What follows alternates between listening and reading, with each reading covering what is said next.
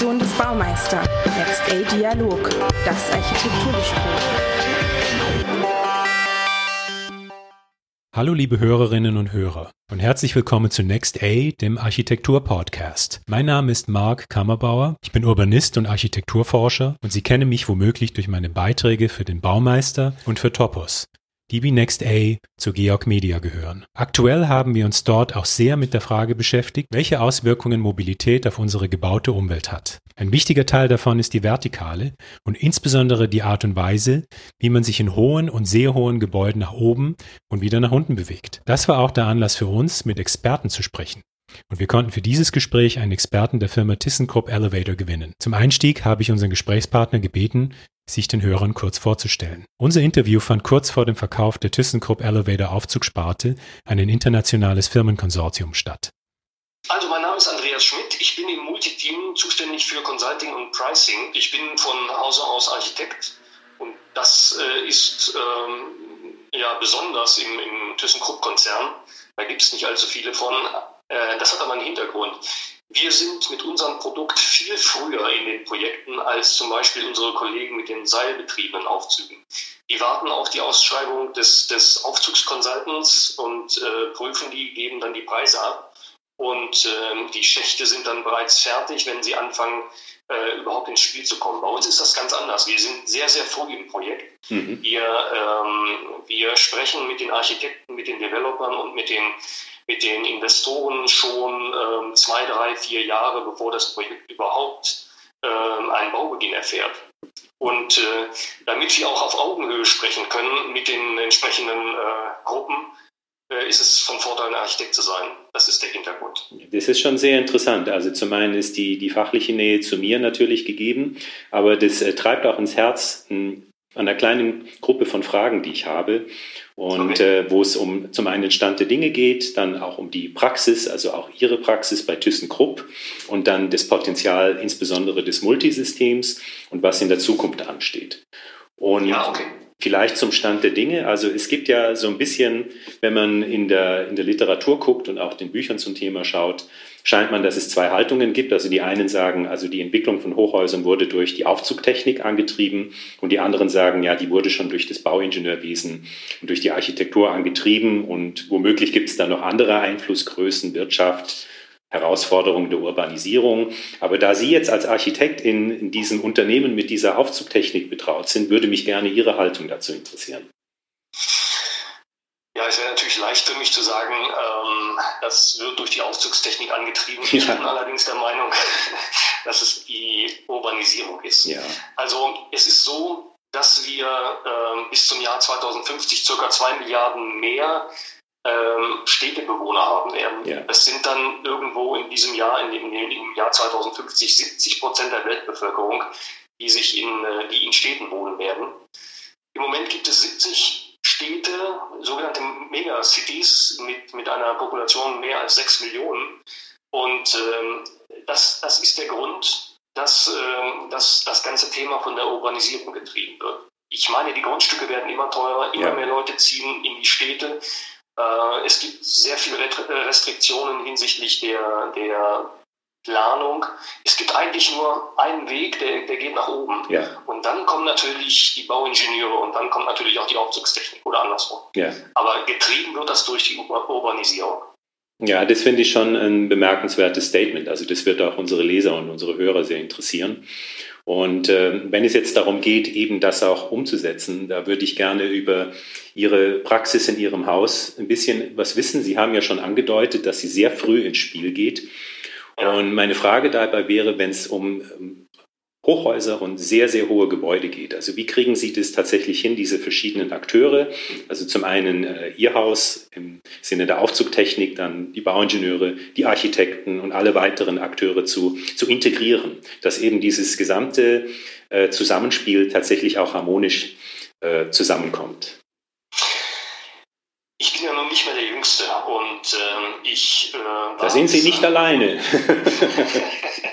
ich, äh, bevor ich jetzt bei ThyssenKrupp eingestiegen bin im Multiteam, war ich auf der Developer-Seite und mhm. ähm, so ungefähr vor zehn Jahren kam ein neuer Berufsstand hinzu. Das werden Sie sicherlich wissen. Das ist der Projektsteuerer. Ja. Und der Projektsteuerer ja, koordiniert immer mehr nicht nur die einzelnen Gewerke auf der Baustelle, sondern insbesondere die Planungsdisziplinen. Und ja, der, der Projektsteuer ist gefordert, äh, wenn es hier darum geht, ähm, alle Werke unter einen Hut zu bringen oder auch alle Planungsdisziplinen. Ja. Also ich denke, der Projektsteuer ist derjenige, der, der die Koordination macht. Das ist, das ist die größte Herausforderung. Mhm. Sie haben recht. Äh, das sind aber nicht wir. Ja, wobei, obgleich der Projektsteuerer ist ja in dem Moment, also ich verstehe das, äh, da bin ich auch bei Ihnen, aber die Innovation, in diesem Fall bei dem Multisystem, kommt ja von Ihnen. Das heißt, Sie brauchen dann offenbar als Projektsteuerer einen Gesprächspartner, der eben auch äh, bereit ist dazu, diese, also zu schalten, wenn es darum geht, das Potenzial dieser Innovation dann auch auszuschöpfen innerhalb eines Projekts. Naja, ähm, wir, wie soll ich mal sagen, wir forcieren ja nicht die, die, äh, die High-Rise-Projekte, sondern äh, es gibt Ideen von Architekten. Äh, die Architekten kommen auf uns zu und sagen, wir haben hier einen äh, One-Mile-Tower in, weiß ich nicht, Middle East oder mhm. sowas. Könnte Multi dazu beitragen, dass das Ganze realisiert werden kann, dass nicht mehr als 50 Prozent äh, der, der Fläche in den Ohren für, für den Kern drauf geht. Mhm. Also der, Architekt kommt auf uns zu oder der Developer kommt auf uns zu oder wir kriegen Informationen und gehen dann proaktiv auf die, auf die externen zu. Das ist so der Weg und ähm, ja, ich kann jetzt nicht sagen, dass wir das unbedingt forcieren, aber wir sind natürlich ein Mittel zum Zweck, ein, ein wichtig oder vielleicht sogar das wichtigste Mittel ja. zum Zweck. Ja, verstehe. Also Sie sind dann auch der Gesprächspartner, wenn es darum geht, also diese, diese Sache dann auch technisch möglich zu machen. Richtig, ja. genau. Ja, das finde ich interessant, und, ja. Und da, ähm, ich hatte es eben schon gesagt, da der Aufzugskern ja eine ganze Menge Fläche ähm, verbraucht, ja. insbesondere in den, in den, oberen Geschossen, die ja immer schmaler werden, immer, immer schlanker werden, ist es natürlich von Vorteil, wenn der Multi genutzt wird. Und das ist ja auch unser Business Case. Also wir können mehr, durch den Einsatz von Multi können wir mehr vermietbare Fläche zur Verfügung stellen das heißt, mal äh, Monatsmiete mal, mal 12, mal 10 Jahres Mietvertrag. Das ist ein Stück Geld, was der Investor mehr in der Tasche hat. Und äh, damit kann er natürlich auch von einem Teil davon ja. kann er natürlich auch die Mehrkosten des Multis, Multis ja. tragen. Ja, also ganz, also ganz konkret gesagt, bei einem äh, identischen Building Envelope können Sie durch die Verringerung der Fläche, die für den Kern notwendig ist, dadurch mehr vermietbare Flächen im Gebäude schaffen. Richtig. Ja, ja das ist unser Business Case, klar. Ja. Also ich kann Ihnen dazu auch mal ein Beispiel bringen. Wir haben, also wir ThyssenKrupp hat mal ein äh, Gebäude in Manhattan ausgestattet. Mhm. Ähm, das ähm, hatte Aufzugsfläche von 37.800 Quadratmetern. Wenn es damals den schon gegeben hätte und der, der beauftragt worden vom, vom Eigentümer, dann hätten wir 14.000 Quadratmeter weniger ja. Fläche benötigt. Das haben wir mal konkret durchgerechnet.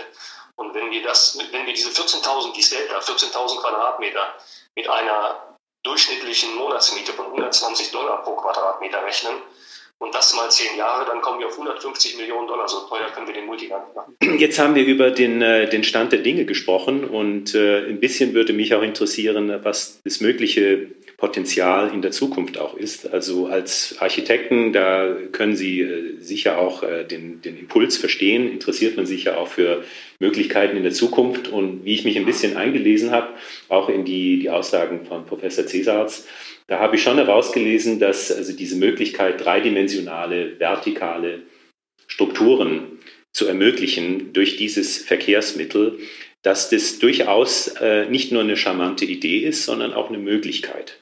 Ja, und dadurch würden ja auch neue Räume in der Luft entstehen. Und da hätte ich einfach gerne gewusst, wie, wie Sie das sehen. Ja, also anknüpfend an diese Notwendigkeit nach oben zu bauen, äh, ergeben sich natürlich ungeahnte Möglichkeiten für, für die Architekten und, und Städteplaner. Also ich denke, äh, Häuser oder Gebäude besser gesagt oder ganze Viertel oder Quartiere äh, werden zukünftig ein anderes Aussehen haben. Mhm. Das könnte ich mir schon vorstellen. Also mhm. wir haben hier nicht mal diesen notrechten Zwang aufgrund ja. der, der Seilaufzüge, sondern wir haben hier mit dem Multi die Möglichkeit, sowohl horizontal, vertikal, aber auch ähm, inclined, wie heißt das jetzt auf Deutsch, äh, schräg einfach. Ja, genau. genau. Also deswegen, ähm, ja, es gibt ungeahnte Möglichkeiten jetzt für Architekten. Also eigentlich ähm, sind die in keinster Weise mehr gezwungen, irgendwie nur strikt nach oben zu bauen. Ja, jetzt gibt es einen Riesenvorteil. Darf ich noch kurz Ja, bitte, bitte. Ähm, natürlich ähm, hört sich das alles so, so einfach an, wenn wir über horizontale Fahrten äh, nachdenken. Das geht, überhaupt keine Frage. Innerhalb eines Gebäudes ist das auch problemlos. Nur wenn wir jetzt über Skybridges äh, reden würden, also Verbindungen zwischen zwei High-Rise-Gebäuden irgendwo auf, auf, auf, einer Höhe von 100 Metern, dann müssen wir natürlich auch an Bewegungen denken mhm. in den mhm. Gebäuden. Wir, wir müssen an, ähm, ähm, äh, an Fugen denken. Ja. Äh, das ist alles nicht so einfach. Also das müssen wir noch entwickeln. Das ist, da sind wir gerade noch dran. Das wird wahrscheinlich in der nächsten Generation des Multis kommen. Also äh, wir können es tun, ja, aber wir müssen natürlich die Gegebenheiten äh aus den Gebäuden natürlich berücksichtigen. Ja, das klingt doch sehr plausibel. Hm, eine Frage, die mich da auch so ein bisschen antreibt, ist die äh, Verknüpfung mit äh, ÖPNV und auch die, die Frage nach dem Last Mile. Und äh, da spielt es doch auch in eine mögliche Lösung rein. Also wir haben mehrere Projekte am Laufen zurzeit, äh, wo wir mit Städten sprechen, insbesondere Berlin. Äh, man macht sich Gedanken, ob es nicht möglich sei, ähm, zwischen einzelnen ÖPNV-Mitteln äh, eine Verbindung herzustellen. Also zum Beispiel der Busbahnhof wird verbunden mit der U-Bahn-Station darunter. Mhm. Das muss ja auch nicht Lotrecht sein, um den Multi zu, äh, nee, wenn man den Multi nutzt, dann äh, kann man ja auch vielleicht äh, zwei Häuserblocks weiterfahren und dann nach unten gehen. Also das äh, gibt es in mehreren Städten, äh, zum Beispiel auch in London, in Berlin, da sind wir im Gespräch, den Multi einzusetzen. Also das gibt tatsächlich ungeahnte Möglichkeiten für, für die Einbindung des ÖPNV. Ja, ungeahnte Möglichkeiten, das klingt doch gut. Also für jeden, der Gestalter ist und vielleicht noch irgendwie ein Herz für, für, für Science Fiction hat, ist es ja, also es ist ja technisch möglich. Die Frage ist, äh, werden wir das dann auch noch erleben. Also das wäre dann eine weitere Frage von mir, wenn wir 30 Jahre in die Zukunft gucken. Weiter ist es dann schwierig, weil dann wird es ein bisschen zu spekulativ. Aber sagen wir mal die nächsten 30 Jahre bis 2050, wie schätzen Sie da die weitere Entwicklung ein in diesem Bereich? Ja, also ich denke, an erster Stelle steht das autonome Fahren. Mhm. Und äh, da spielt sicherlich der Multi auch mit rein wenn wir jetzt über Gebäude nachdenken, also eigentlich äh, zieht sich das hier durch unser ganzes Gespräch durch, das ist die Entwicklung nach oben. Mhm. Ähm, das wird sich immer mehr herauskristallisieren in den nächsten 30 Jahren, zumindest äh, in dem städtischen Bereich, natürlich nicht im ländlichen Bereich. Mhm. Ähm, ja, ich denke, dass Multi sich ein, ein Riesenstück auf dieser, auf dieser äh, Scheibe abschneiden kann, sowohl autonomes Fahren Soweit denken wir schon, als auch die vertikale oder horizontale äh, Versorgung in Gebäuden. Mhm. Also Multi wird da sicherlich ein, ein großes Stück mitspielen können. Ja. Jo, dann ja, ich habe vielleicht auch noch so einen, einen, negativen Aspekt, wenn Sie das mit äh, aufnehmen wollten. Ja. Es ist ja nicht alles Gold, was glänzt ähm, zum Beispiel unter freiem Himmel fahren, das wird nicht gehen. Also der, der Multi braucht immer eine Wetterschutzhülle. Ja. Zumindest in, in der jetzigen Generation. Ähm, das wird einfach nicht so möglich sein, den auf der Straße fahren zu lassen. Ja, das liegt sicher auch daran, dass man das elektromagnetische Feld ja irgendwie auch erzeugen muss. Richtig. Ja. ja, genau. Und in dieser Generation, zumindest in dieser Generation, haben wir noch nicht die Möglichkeit, die dritte Dimension vorzustoßen. Also es kommen mehrere Städte auf uns zu. Jetzt letzte Woche zum Beispiel Tübingen. Äh, da kam eine Anfrage, äh, dass wir den Multi der Stadt Tübingen als ÖPNV fahren lassen wollten. Aber mhm. das geht grundsätzlich technisch nicht. Wir können jedes Ziel erreichen auf einer Scheibe, wenn ich das so darstellen darf. Ja. Aber wir können nicht aus der, der Scheibe rauskommen. Also die Dreidimensionalität, die ist eben noch nicht möglich.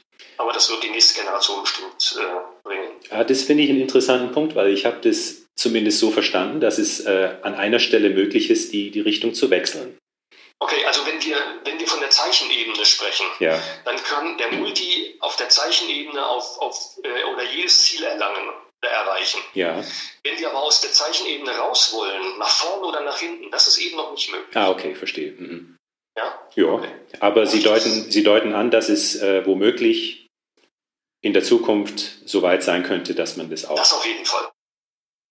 Zum Abschluss des Interviews und des Podcasts sei vielleicht noch kurz erwähnt, dass ThyssenKrupp Elevator von einem deutsch-britisch-amerikanischen Konsortium aus Advent International, Sinven und der RAG Stiftung für insgesamt 17,2 Milliarden Euro gekauft wurde. Man fragt sich ja, warum den erfolgreichsten Teil einer Firma überhaupt verkaufen. Tatsächlich ist ThyssenKrupp Elevator als weltweit viertgrößter Hersteller von Aufzugssystemen die erfolgreichste Sparte des Industriekonzerns. Dem vorausgegangen waren versuchte Fusionen und Umstrukturierungen bei ThyssenKrupp und es galt daher, immense Schulden abzubauen. Und diesem Ziel diente letztlich der Verkauf der Aufzugssparte. Das ändert zunächst nichts an der Faktenlage, dass nämlich Urbanisierungsdruck steigt, damit die Des vertikalen Transports und der Bedarf an innovativen Aufzugsanlagen. Persönlich finde ich den Multi als durchaus technikbegeisterter Mensch ziemlich cool. In welchem Maße das System zum Einsatz kommen wird, muss, wie bei vielen Dingen, abgewartet werden. Man darf aber vermuten, dass es in einem Mix von unterschiedlichen Technologien des vertikalen Transports eine wichtige Variante sein wird, wenn es darum geht, bei eng begrenzten Flächen in hochverdichteten urbanen Räumen nach oben zu kommen.